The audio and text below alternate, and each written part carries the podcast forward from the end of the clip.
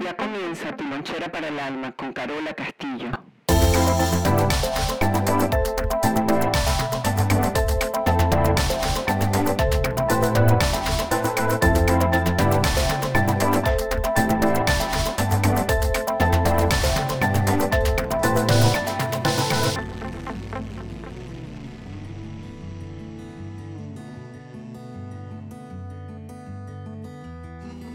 Bienvenidos a todos donde sea que se encuentren y haciendo lo que sea que estén haciendo. Esta es Carola Castillo y tu lonchera para el alma.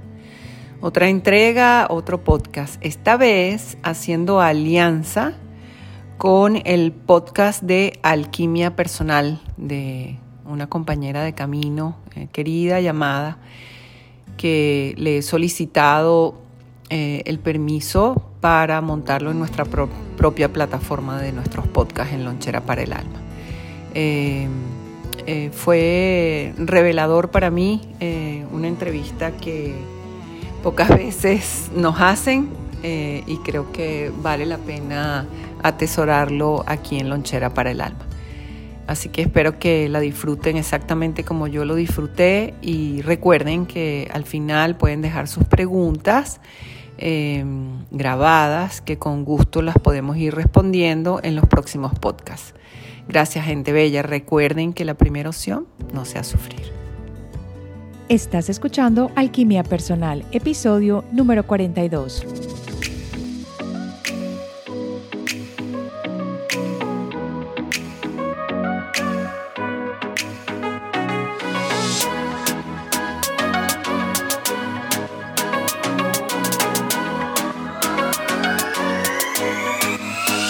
Si has escuchado de las constelaciones, entonces sabes quién es Carola Castillo.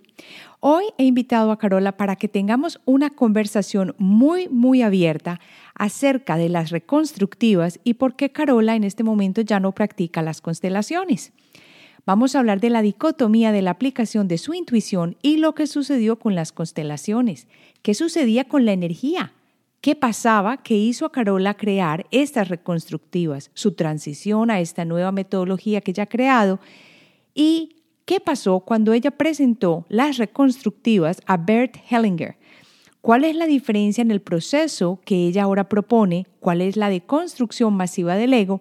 ¿Y de dónde sale el fracaso de las constelaciones según Carola Castillo? Quédate conmigo en Alquimia Personal. Soy Marcela Gil y este podcast está diseñado para ayudarte a sacarle el máximo a tu proceso de transformación personal, dándote las herramientas para catalizar y simplificar el camino de la alquimia, conectándote con el mundo que no ves y activando en ti el potencial infinito que trajiste al nacer.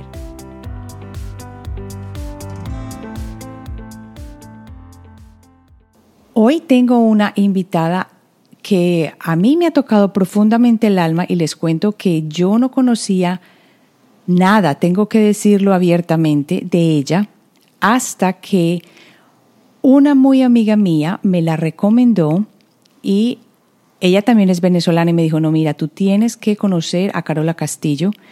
Ella es una persona bellísima y que está haciendo un trabajo excelente, sobre todo porque Parece que ella fuera una de esas sabias que vino a romper estructuras y a crear cosas nuevas. Y empecé entonces con la tarea de estar con ella. Y hoy la he invitado al podcast porque quiero que nos hable de su nuevo trabajo y de el proceso que ella ayuda a hacer a muchos de los que están ahora en este momento en contacto con las reconstructivas. Bienvenida, Carola. Hola Marce, qué rico estar aquí contigo de nuevo en esta conversación amena y antigua.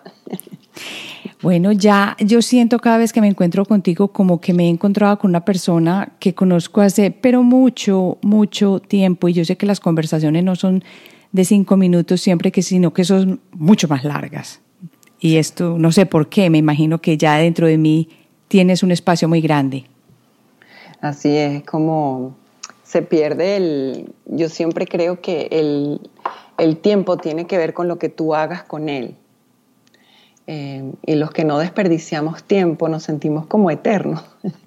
y, las conversaciones contigo son tan productivas que se sienten eternas. Ahora yo quiero que me cuentes, yo me acuerdo que cuando empezamos la primera vez conversando, algo me resonó cantidades. Yo he visto alrededor mío cantidades de personas que siempre están hablando de las constelaciones, de que quieren hacer constelaciones, está como muy en boom, lleva años en esto. Pero yo siempre, nunca me he hecho una, ni la trabajé. Y al empezar a entender un poquito ese proceso de las constelaciones, pues llegué a ti porque la gente te conoce precisamente por constelaciones. Pero cuando hablé contigo, me encontré con algo completamente diferente. ¿Qué pasa entonces? Empecemos por ahí con las constelaciones y cuál es ese punto que tú quieres traer con las constelaciones. Bueno, creo que eh, ha sido, eh, que es lo más difícil de, de, explicar o de hacer entender, cosa que en el tiempo ya he dejado de hacer porque siento que pierdo el tiempo, ¿no? Es como defenderse. Cuando uno empieza a defenderse definitivamente no, no tiene esencia lo que uno está haciendo, porque duele mucho em, em, estar desnudo, descubrirse o arriesgarse allá afuera a estar desnudo, porque pierdes eh, en esa estructura de lo que crees que era tuyo, como por ejemplo eh, reconocimiento, éxito, yo qué sé, todo eso que, que se va construyendo, no porque no porque tú lo hiciste con intención, sino porque en el momento que había una demanda apareció la oferta, ¿no? Y, yo siento que ese ha sido mi proceso.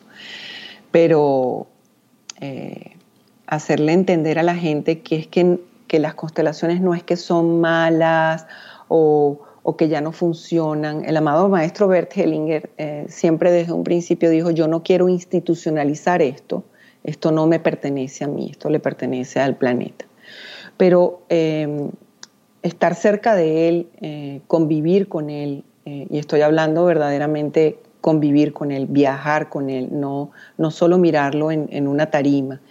Y, en el tiempo haber recapitulado todas esas conversaciones, me han dejado saber hoy en día que él tampoco sabía lo que estaba haciendo, de alguna manera, ¿no? Sí.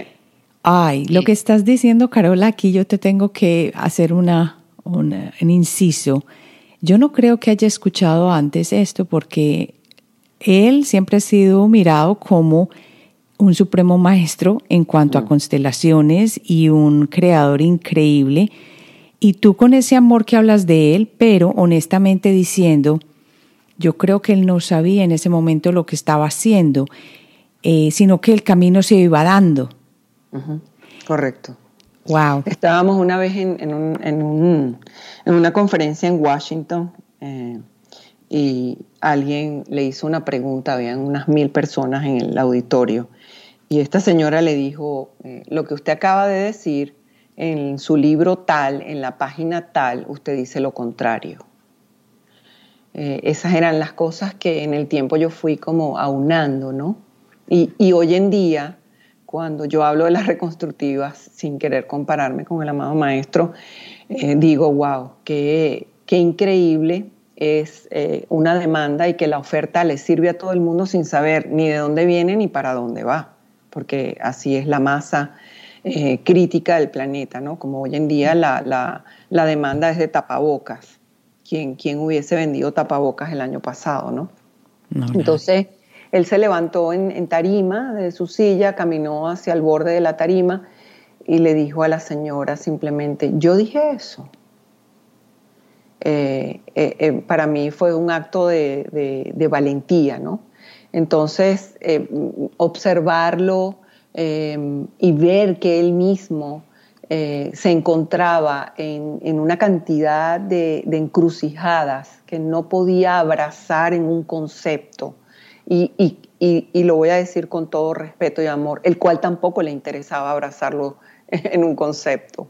Él simplemente era em, un ser para mí em, extremadamente espiritual y lo que hiciéramos los demás con su herramienta no era asunto de él.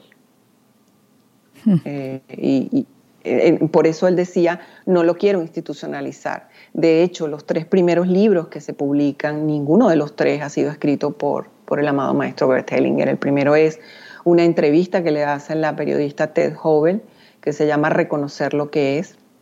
El segundo es eh, Cómo lograr el amor en la pareja, que es de Johannes, que es la asistencia de estos señores a talleres con Hellinger. Y el tercero, em, de Gunther Weber, sobre la dualidad, que es el que comienza a darnos luces sobre el trabajo de las constelaciones. Pero cuando yo empecé esto no había nada publicado. Eh, bueno, de hecho, en ese momento que, estoy con él en, Alemania, él me regala el, libro de, la pareja que apenas acaba de salir. Y a partir de ese tercer libro, Hellinger empieza, yo, yo creo que a hacer sus aproximaciones a algo que estaba más allá de lo que nos podíamos imaginar. ¿no? Y en el tiempo, eh, lo que ha sucedido es que yo me he enfocado más en el comportamiento humano, en la percepción, en la programación del niño de 0 a 6 años y me di cuenta eh, que era imposible eh, hacer constelaciones familiares con representantes o personas que asistieran a los talleres cuando ellos iban a interactuar desde lo aprendido, desde su percepción porque ¿qué es el cielo, verdad? ¿Qué es el infierno? hemos estado allá. Entonces lo aprendido de la educación, la religión, la familia que nos ha tocado y la cultura, tenemos un bagaje simplemente y se llama data, tenemos una base de datos.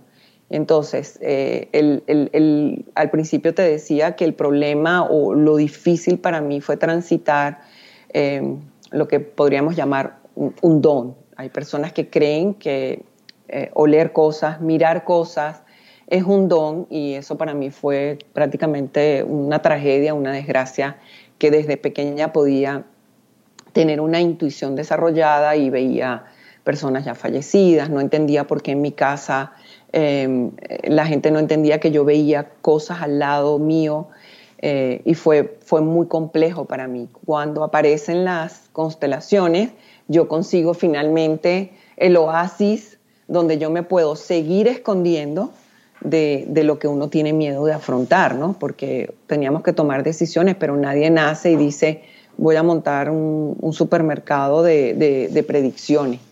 Eh, eh, entonces, em, en el tiempo lo que sucedió es que con la herramienta o lo que podríamos llamar un, don, em, yo podía observar en los representantes que lo que estaban haciendo no iba acorde con lo que yo estaba mirando.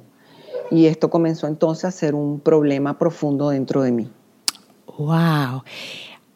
¿Tú crees que si tú no hubieras tenido esa capacidad de ser esa herramienta que observa y ve y siente y se da cuenta de que lo que nos estaba guiando en una constelación, por ejemplo, era lo aprendido y tú no lo hubieras visto con ese don que tenías, alguien hubiera tenido la valentía de hacer lo que tú has hecho y decir, bueno, espere un momento y hablarlo hasta con el mismo Hellinger y decir, por aquí no va el camino. Esto no es así. Después de tantos años que le habías invertido ya esto. Yo creo que a, mí me gusta eh, no, no gastar energía en lo que no fue. Yo quiero, yo quiero invertir energía en lo que es porque siempre en nuestra cabeza decimos, y si no hubiese hecho esto, ¿qué hubiese pasado? ¿no? Y eso tiene que ver mucho otra vez con lo aprendido, ¿no? Porque es una raya tan fina que lo que da es temor de decir, wow, la, transición o lo que tenía que venir casi no sucede. Pero eh, yo creo que, el propio maestro Hellinger sabía, eh, sabía eh, o qué faltaba o, o qué era. De hecho, en, en la ciudad de Miami, creo que fue en el 2005, eh, estábamos conversando en, su habitación eh, y yo le dije, eh, le confesé que, yo escuchaba voces, que yo tenía la capacidad de ver, ¿no? Y él de la nada, y esa, esa constelación está grabada, la tengo grabada, me dijo, ven que quiero trabajar contigo. Y la intervención que él me hizo no tenía nada que ver con lo que pudiéramos llamar hoy en día constelaciones familiares, porque esa era mi pregunta, ¿no? Eh, ¿Cómo representas tú algo que no puedes abrazar desde tu parte cognoscitiva, de tu conciencia? No puedes. Las memorias de las vidas pasadas duran hasta los cuatro años de edad. Después de allí tenemos, eh, tenemos, no es que debemos, no, tenemos que aprender a sobrevivir. Y eso es, te aprendes un lenguaje de memoria, un concepto de palabras que no son reales, porque tienes que, simplemente como un perrito, yo aprendo ah, todo esto si tú me das comida. Y aquí el negocio. Después vamos envejeciendo y nos empezamos a dar cuenta que la palabra amor no tiene nada que ver con la tuya. Que la palabra mamá que yo me, me, hice un concepto, mi mamá me mima desde preescolar aprendiendo a leer, mi mamá me mima, pero mi mamá no me mimaba. Eh, ¿Qué significa? ¿Por qué no profundizar en todo esto? Entonces, em, yo creo que en, el tren de los hechos, eh, de las secuencias, para mí lo más importante fue utilizar las constelaciones como recurso para llegar a las reconstructivas. Y también ahí vienen eh, las plantas sagradas y también viene el trabajo de, aprendizaje de energía en la escuela Shaolin Wanam, eh, con, a través de las herramientas del, del Qigong y del Tai Chi Chuan, eh, y también unas crisis muy fuertes personales, y también tener un que otro maestro que me dijeron, tú no puedes seguir trabajando para los muertos. Oh. Sí, tú tienes que trabajar porque entonces en la noche eh, yo me iba a acostar y, el trabajo de las constelaciones no paraba, porque resulta que yo veía al consultante, el consultante me daba una historia, veía a los representantes, me daban otra historia, y yo escuchaba cuando me decían, eso no fue así, o yo escuchaba cosas como, por ejemplo, ¿quién eres tú para decir la verdad si yo me llevé ese secreto? Oh. Oh. Entonces, eh, esta historia creo que es primera vez que lo cuento eh, porque ha sido verdaderamente un... Es muy fácil decir, ella ya no hace constelaciones, ella ya no hace el trabajo. No, no es que no lo hago, es que verdaderamente cuando tú empiezas a respetar la energía, porque la energía tú la puedes usar y es muy sencillo destruir, pero construir con energía toma un verdadero tiempo y un verdadero espacio de ser sagrados. Entonces mi decisión fue retirarme por un tiempo y decir, bueno, eh, sin vehículo, quiere decir sin mí, sin yo no me alineo, si yo no aprendo cómo es esto que está pasando dentro de mí, yo no puedo salir a trabajar, no es prudente. Eh, de hecho, en, una conferencia, mm, recuerdo claramente en República Dominicana que empecé a torcerme, se me torcieron las manos, se me torció la cara, y después aprendí que todo esto era energía que yo estaba empleando con una intención que era muy riesgosa. Oh, mira qué tan interesante lo que dices porque yo creo que no, yo creo que no tenemos muy claro qué sucede cuando una persona va y hace un trabajo X o Y, que siempre todo se puede sintetizar en qué es ese movimiento de la energía y de que no lo trabajamos de la manera correcta o que no aprendemos, como dices tú, a respetar la energía o lo que me decías, me decías antes del podcast, sostener la energía, todo este tipo de cosas que realmente nosotros no conocemos. Entonces, ¿cómo hiciste tú para darle forma, sabiendo ya, después de que te retiraste por un tiempo, que querías trabajar de una manera distinta después de la experiencia que habías tenido para crear entonces las reconstructivas. ¿Cuál es la parte diferente de las reconstructivas y el trabajo con la energía que, aplicas allí? Bueno, em, yo, diría que fue una transición. Yo diría que fue de gusanito comiendo hojitas en, en la lalán y estaba feliz hasta pasar por la crisis de entrar en la crisálida irse hacia adentro y tener, consumir tu propia energía, porque no hay posibilidad de comer nada de afuera. Encontrarme con, mis propias sombras, demonios, que creo que son eternas. Em, eh, la deconstrucción del ego, llegar a un punto de decir, eh, vas, a tener que salir y vas a tener que confrontar, eh, confrontar lo que has dicho a ti misma, lo que construiste, porque era lo necesario. Eh, y la pregunta es, ¿tenemos fuerza para eso? ¿Dónde hay una fuerza que puede progresar? ¿no? La ley de la termodinámica ni se corta ni se destruye, solo se transforma. Si yo no lograba como misión de vida transformar todo el proceso hasta este punto, entonces habría perdido mi batalla. De hecho, mi mantra es, pasar el conocimiento y morir en el intento. Hmm. Ese es mi mantra diario y eso me gusta, me da fuerza porque es como cuando tú eres emprendedor y, crees en, algo, eh, no tiene todo el mundo por qué creer en ti, pero de la manera que yo lo veo, y me encanta esa metáfora, es como una lanza.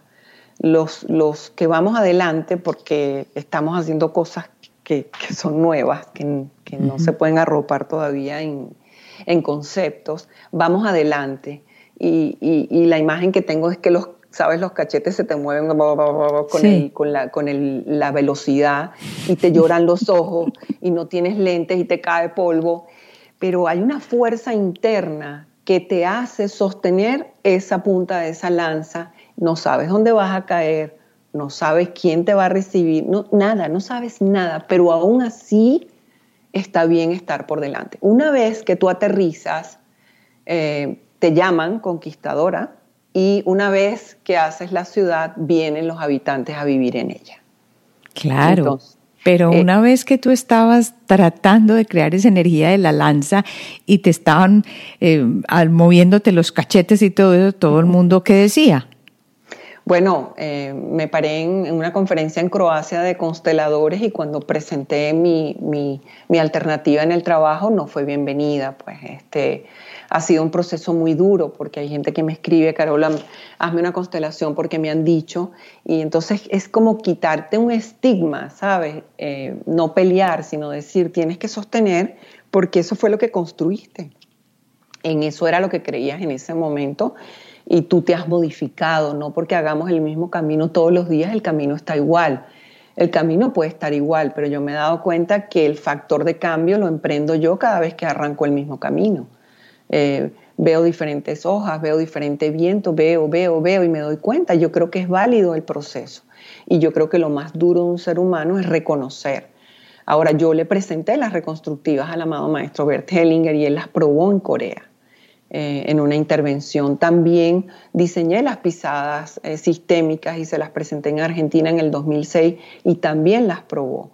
Y él fue el que de alguna manera me dijo, tienes que escribir un libro que fue Ecos del Pasado. Y, yo siento que él ya sabía lo que yo no sabía, pero no tenía por qué contármelo, sino simplemente me apretó tan duro que sacó lo mejor de mí para que creyera en mí. Ay, qué bonito, qué maravilla. Y eso va entonces a lo que tú siempre me has dicho cada vez que hablamos y es, Marcela, cada uno tiene su camino y su espacio, pero es pertenece a cada uno de nosotros hacerlo. Y precisamente antes de conversar hoy, te estaba preguntando algunas cosas y me dijiste, eso es lo que es de pronto la quebrada del ego y tú tienes que ir a través de eso sin que alguien te empuje o sin que alguien te, te, apriete para hacerlo o que decida por ti. Y eso es precisamente de pronto lo que él hizo. Reconoció en ti esa parte, pero tú, a tu momento, fuiste quien tomaste esa decisión de hacerlo. Sí, yo creo que yo puedo ver hoy en día que, bueno, ya estoy cerca de los 60 años en febrero, mi tercera y última vuelta eh, en, esta vida, porque esa es la realidad. Em, hoy en día que puedo ver un poco hacia atrás, eh, me acuerdo tanto de mis maestros. Eh, es una cosa que, no, que, me quita el aliento todos los días. Veo el ego, la competencia, veo la, la rivalidad, veo...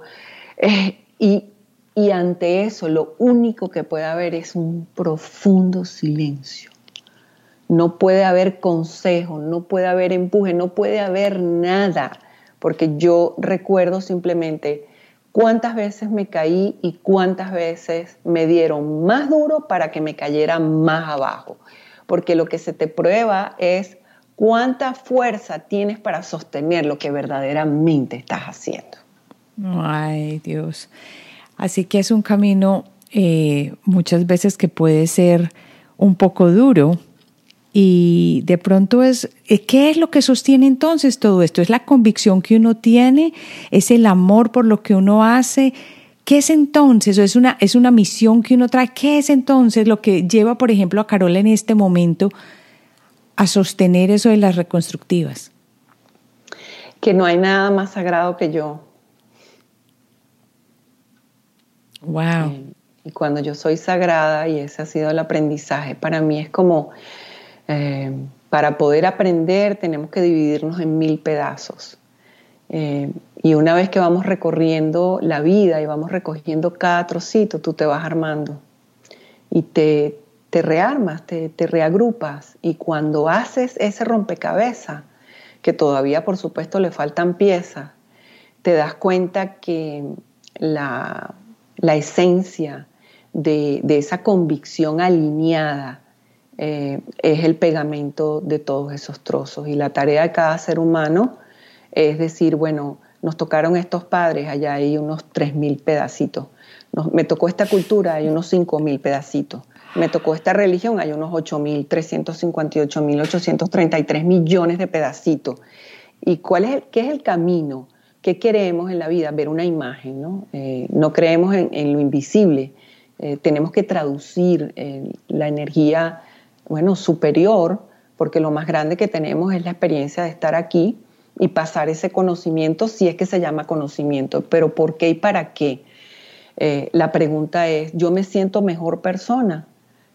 Porque la otra cosa es la convicción, ¿no? Y, para mí no formar ni grupos, ni sectas, ni yo simplemente tengo una escuela. ¿Qué hace la escuela?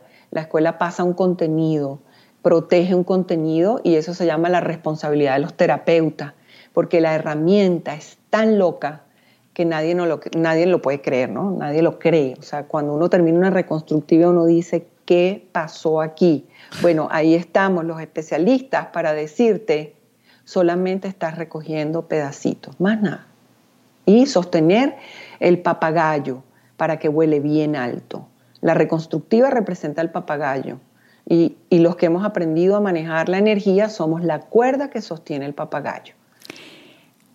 En este momento me llega algo a la mente y es como una curiosidad inmensa. ¿Qué es lo que hace una persona cuando se decide ir a una reconstructiva? ¿Qué hace uno en ella, en ese proceso? Bueno, eh, siempre eh, la búsqueda, ¿no? Eh, en todo lo que es el sistema de creencias aprendemos a preguntar por qué. Nunca se nos cría para decir para qué. ¿Para qué soy venezolana? ¿Para qué hablo español? ¿Para qué aprendí catolicismo? Pero yo fui maestra de colegio judío eh, y tuve una pareja que fue un monje tibetano y un ah. mamo de la Sierra Nevada de Santa Marta. Eh, eh, no pregunto por qué me rompieron el corazón, por qué terminé en las montañas. No, no, no. ¿Para qué fui guía de turismo? ¿Para qué terminé en las zonas más antiguas de la Tierra? Esos son los pedacitos que hay que, buscar. Entonces, cuando hacemos las reconstructivas, lo que me encanta, yo lo llamo una meditación activa. Eh, y la verdad es que es muy osado decirlo, pero para mí es la máquina del tiempo. Es una máquina del tiempo.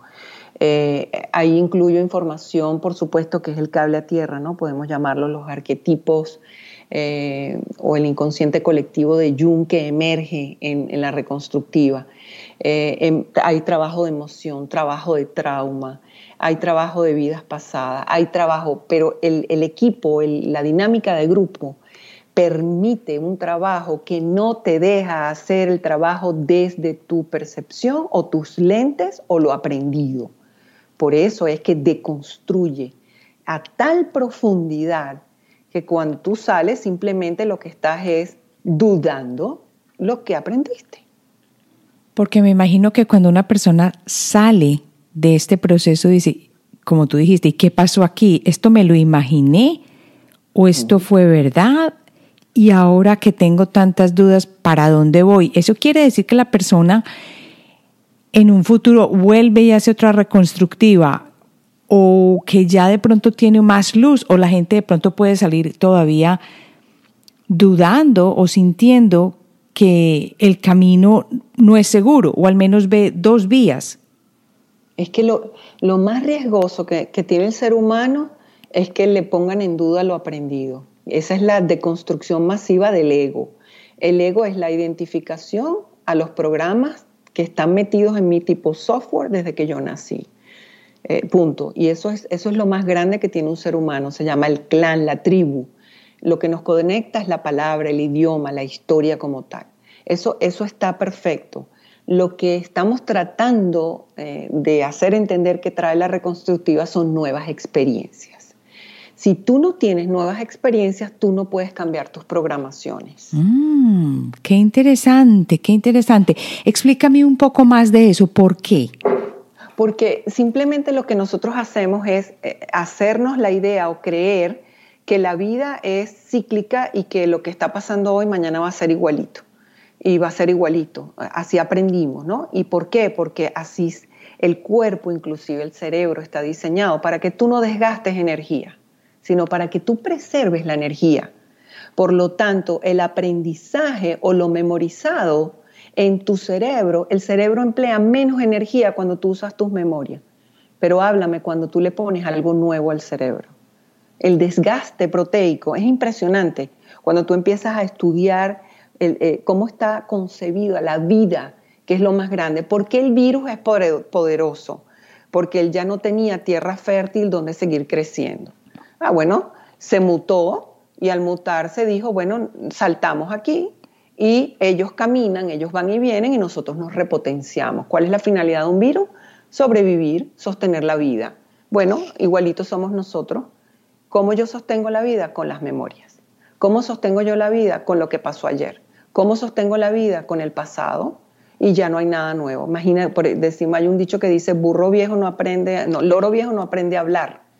Nosotros todos somos unos loros, lo que hacemos es repetir. Entonces, por ejemplo, eh, fuimos al colegio y me dijeron, eso es un árbol. La maestra dijo, árbol, árbol. Mi papá me dijo, árbol. Yo fui al colegio y lo pinté, árbol. Pero el día que yo estuve en las plantas sagradas y, el, el yagé, la ayahuasca, me llevó a entender lo que era un árbol, eh, yo dije, oh, ok, aquí hay mucho más. Cuando hice una reconstructiva y vi la energía de lo que era la palabra mamá, entonces, ¿qué aprendo yo alrededor de la palabra mamá? emociones y esas hacen unas memorias y las memorias hacen unos pensamientos y ya yo tengo diseñada a mi mamá aquí como yo la concibo y nadie me va a cambiar eso hasta que bueno, por supuesto, tiene que pasar porque todos los seres humanos queremos más, no queremos menos. Y allá hay una dicotomía, ¿no? somos, somos bipolares porque queremos sanar, pero no, pero sí, pero ya va, pero no.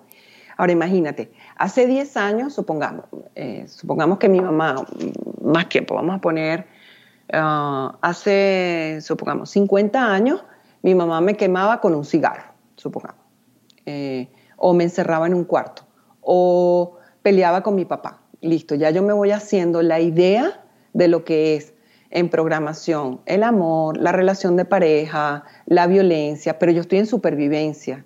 Y en supervivencia, cuando tú en el síndrome de Estocolmo, tú amas a tu captor, tú no lo rechazas porque sabes que va a ser peor.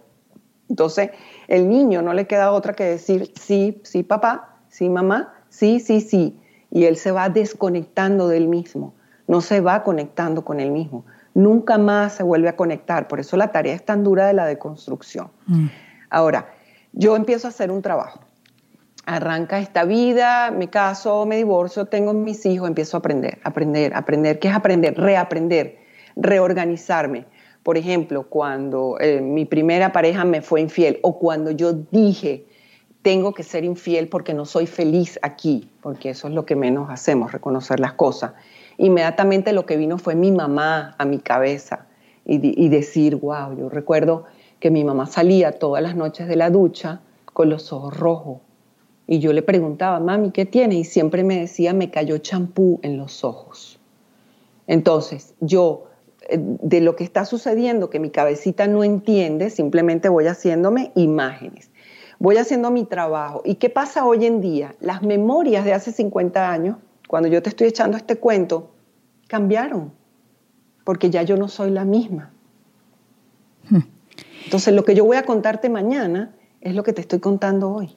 Uy, pero Carol, eso quiere decir entonces que estamos en un constante proceso de reconstruir y que lo que hagamos, por ejemplo, con una primera reconstructiva o lo que trabajemos, ya vamos a encontrar una nueva, un nuevo grupo de creencias o de experiencias que de todas maneras en algún momento se van a convertir otra vez en ese espacio que contiene ese, ese, ese, ese sitio seguro del ego. Entonces tenemos que volver a hacer ese proceso en todo caso, o cómo es entonces, o tenemos que seguir viviendo una vida completa de incertidumbre. No, no, no vamos a aprender de alguna manera a, hacer nuevas programaciones.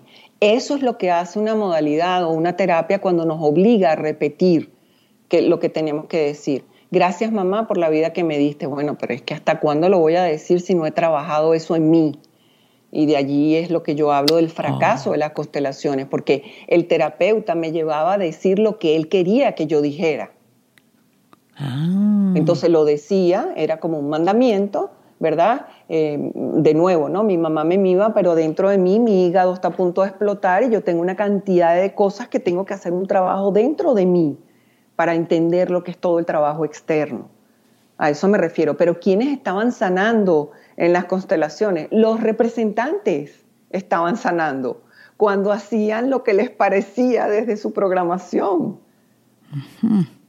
Entonces, claro, la deconstrucción donde estaba, y de ahí viene el beneficio de las constelaciones dentro de las reconstructivas, que yo decía, si el consultante no se beneficia, ¿quién se está beneficiando aquí? Y allí me di cuenta, y ese fue el hallazgo, de que los representantes, por ejemplo, tú le dices a un participante, a una chica, ven tú, tú representas el aborto de ella, ella venía con su percepción, ¿qué es un aborto? ¿Cómo represento yo un aborto si no con mis ideas identificadas de mis programaciones? Entonces, sacaba yo una chica eh, que después, tras bastidores, me reconocía que había tenido cinco abortos y nunca se lo había contado con, a nadie. Y salía y que gritaba en el piso, mamá no me mates, mamá no me mates. Por primera vez ella estaba reconociendo lo de ella, pero nos hacía creer que lo estaba haciendo por la constelación. Claro, porque eso era el, esa era la base de datos que ella tenía, esa era su experiencia. Exacto. Entonces, ¿por qué, ¿por qué había que hacer un taller? Entonces yo empecé a darme cuenta que la gente venía, los nuevos eran los que querían hacerse casos, pero los viejos no levantaban la mano, solo eran representantes porque sabían que el beneficio estaba en la representación, no en el caso como tal. Porque en el caso, siéntate, esto es espeluznante en el caso hay un 95% de sombra. Oh. Claro, ¿qué vengo a sanar yo? Eh, problemas con mi mamá, cosas que no puedo hacer consciente, falta de acción, falta de decir, bueno, no he hecho nada, todo está proyectado hacia afuera como la percepción, como los sentidos, todo lo aprendido está afuera. Yo siempre creo como niño que si cambio lo de afuera, algo dentro de mí va a cambiar. Entonces ahora, las reconstructivas que hacen no te van a dar nuevas programaciones, y eso es lo bonito. Van a hacer que tú reconozcas tus programaciones como recursos de vida, no como problemas.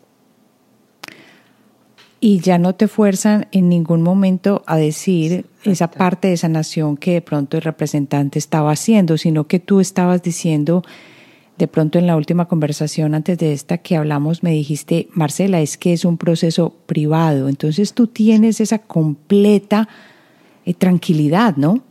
Es, es para mí, eh, para mí yo creo que tenemos que protegernos de lo que queremos sanar. Porque en, el sí, en el momento que tú sales a cuatro vientos a decir que quieres sanar, eso es simplemente tu lucha no, no es una lucha. Ahí eh, 95% eh, está en un punto ciego.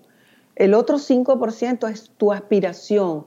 Imagínate, el niño de 0 a 6 años está tan encerrado aprendiendo, memorizando, grabando, grabando, grabando, grabando como una cámara.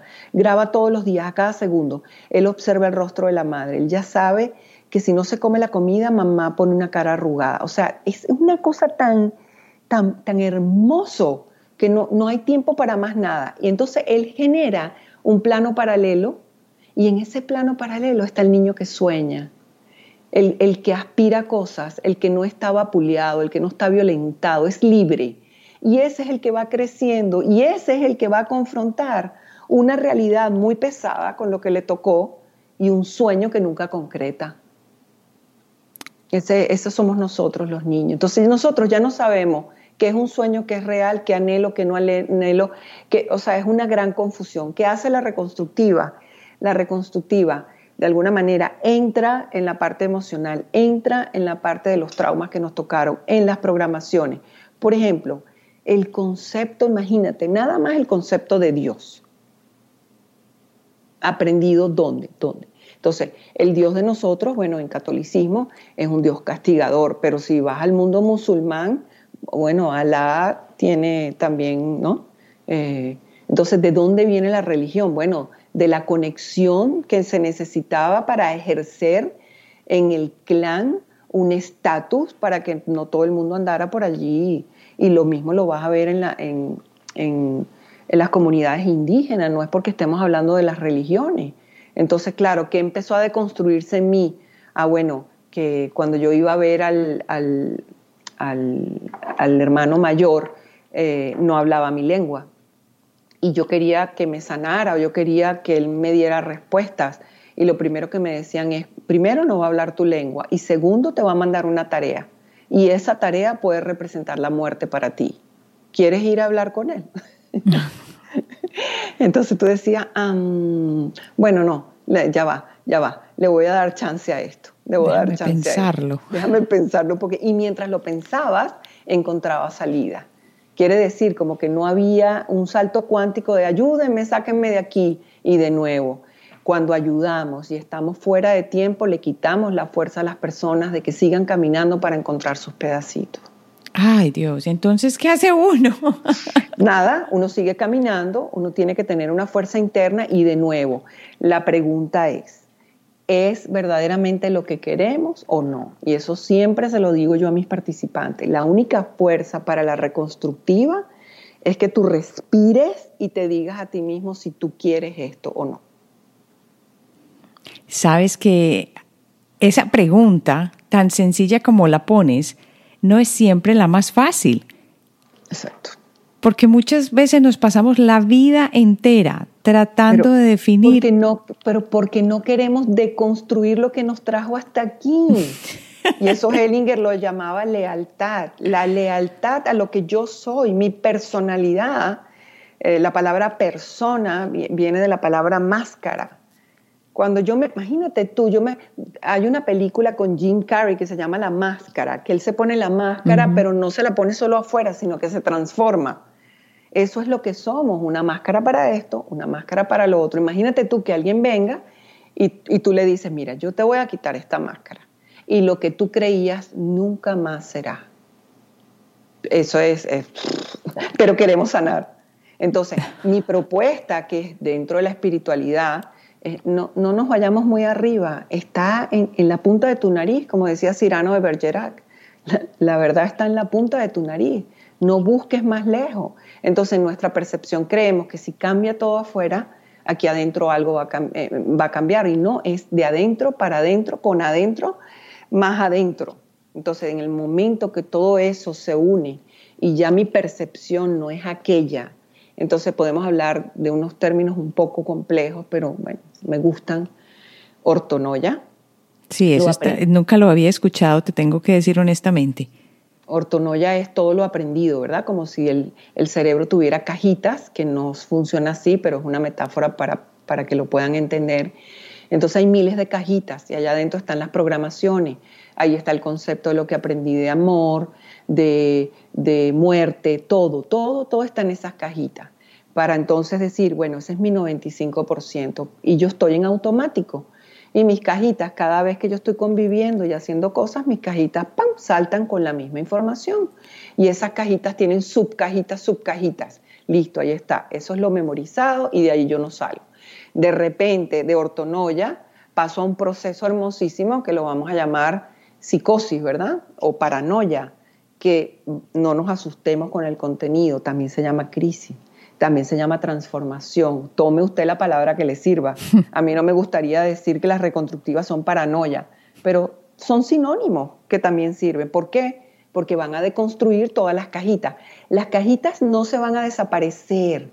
Mira qué lindo, porque si se desaparecen, eh, tenemos Alzheimer. Que sabemos, sabemos cómo comer, cómo usar el tenedor y el cuchillo, pero no sabemos qué es un tenedor. Lo que hacemos es darle la vuelta a las cajitas, las cambiamos de lugar para llegar a la metanoia, más allá de lo aprendido, donde me voy a tomar una bocanada de aire, un pasito hacia atrás, voy a observar y voy a decir, hoy decido experimentar lo que significa la palabra mamá. Voy a aprender, voy a aprender del concepto mamá. Para llegar a este punto en el que seguimos creciendo y saliendo y de pronto volteando esas cajitas, quiere decir que nuestro, nuestra personalidad o quien somos, también con nuestra alma, um, necesita un espacio de libertad muy grande. Primero, porque la personalidad nos mantiene unidos y atados a todo este mundo que conocemos y aprendimos que es el mundo seguro y en esto va la parte económica también de lo que sabemos hacer, lo que nos han enseñado, a que hay que ir a la universidad, todo este tipo de cosas, ¿cierto? Pero está también en conflicto con el yo quiero sanar, yo quiero ser diferente, con ese niño que soñaba que tú estabas hablando. ¿Cómo es entonces una persona? O sea, es valentía de seguir experimentando cosas diferentes y seguir escuchando más a esa voz interna que poniéndole atención a esas cajitas. Sí, la propuesta es decirnos todos los días, hay más de lo que me he creído, hay más de lo que he aprendido. Lo que aprendí me trajo hasta aquí, hay más. Entonces hay que tomar una decisión si queremos ser exploradores, ¿no? El explorador, y hay un, cuento buenísimo que están perdidos dos exploradores en la selva y uno entra en pánico y le dice al otro, estamos perdidos. Y el otro le dice, no, estamos aquí. Y esa es como yo diría que es la, mejor descripción de la reconstructiva. Estoy perdida, no. Simplemente es, una osadía.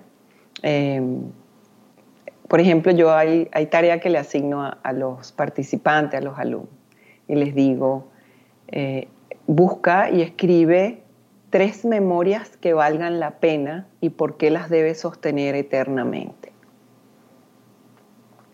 Eso te lleva a investigar dentro de ti. Oh, es hermoso, es hermoso, es hermoso porque eh, las, memorias simplemente son sacos de emociones. Entonces, nadie se hace la propuesta de decir, yo, yo voy a buscar esas memorias. Yo hice el ejercicio conmigo, yo siempre practico conmigo primero antes de sacarlo. Y le escribí a, a, mi pobre mamá, como digo yo, mi mamá y mi hombre son mi víctima porque yo practico todo con los allegados. y le escribí, em, eh, a ver, yo tengo una historia con mi mamá, ella hizo lo que tenía que hacer, hoy en día la veo desde un ángulo, wow, que, que, nunca me imaginé que pudiera llegar allí, ¿no? Y sé que todo está pasando conmigo. Y escribirle em, esas tres memorias. Eh, recuerdo cuando mi papá te cargaba después de almorzar, que éramos niños, porque mi papá medía dos metros y ella medía metro y medio recuerdo eso, eh, recuerdo, eh, a mí me obligaban a comer. Eh, lo que yo no comía en el desayuno me lo ponían en el almuerzo. Y el día de mi cumpleaños, el regalo era una torre de papitas fritas. Y, y, esas memorias se las escribí y le dije, necesito contarte estas buenas memorias que tengo. El proceso en ella fue, por supuesto, igual que siempre, ¿no? Como, déjame en paz, ¿hasta cuándo? y, decir qué, cuesta más, ¿no? Eh, ser exploradores, ser exploradores. ¿Qué, ¿Qué, pudo, porque qué va a hacer el cerebro para asegurarse la supervivencia? Nos va a dar imágenes del pasado que nos trajeron mucho dolor para anclarnos y no dejarnos volar. Mm. O nos va a dar imágenes hacia el futuro para vivir irreal en ese mundo fantasioso y de sueño y así se asegura la permanencia también, ¿no? Esa es la vida. Porque el, ¿quién es el cerebro? El cerebro es el que nos dice, levántate y busca comida, levántate y alimenta a tus hijos. ¿Para qué? Para perpetuar la especie. Eso es, para eso estamos aquí, para eso. Los que seamos astutos y le demos un poquito la vuelta y le saquemos provecho, bueno, imagínate, estamos perpetuando otra cosa, ¿no? Ay, yo quiero ser parte de esas. Sí, bueno, ya somos, ya somos. Imagínate lo que está sucediendo. Hoy en día, ¿cuál es la diferencia? Que hay mucho buscador. Eh, yo digo, si yo tengo que, mezclar eh, lo que yo he aprendido, lo que me trajo hasta aquí, yo siempre digo, Padre nuestro que estás en los cielos, trae más buscadores. y es válido, ¿no? Ese, en ese sincretismo, o sea, es válido porque todo tiene que ser válido. Entonces, ¿qué es una nueva experiencia? ¿Qué tolera uno cuando uno va, hace un viaje, ¿no? Por ejemplo, yo estuve en el mundo musulmán, eh, llevé el yelabá como la mujer, me tapé con mi velo entre las mezquitas. Eh, esa es la experiencia. Las montañas con los chamanes, esto con lo otro. Porque empieza entonces eh, todo el, el compendio uno empieza a decir, todos somos uno, todo es válido, lo mío no es lo más importante, Dios no me va a castigar, a ellos también se les castiga. Eh, wow, entonces haces como esa, no es explosión, es implosión. Porque, ¿qué hemos hecho los seres humanos? Bueno, buscamos tanto y tanto y tanto que nos desaparecimos y ahora estamos buscando las piezas. Uy, me parece bellísimo esto que acabas de decir, sobre todo porque quedó en una nota linda para terminar esta charla de hoy.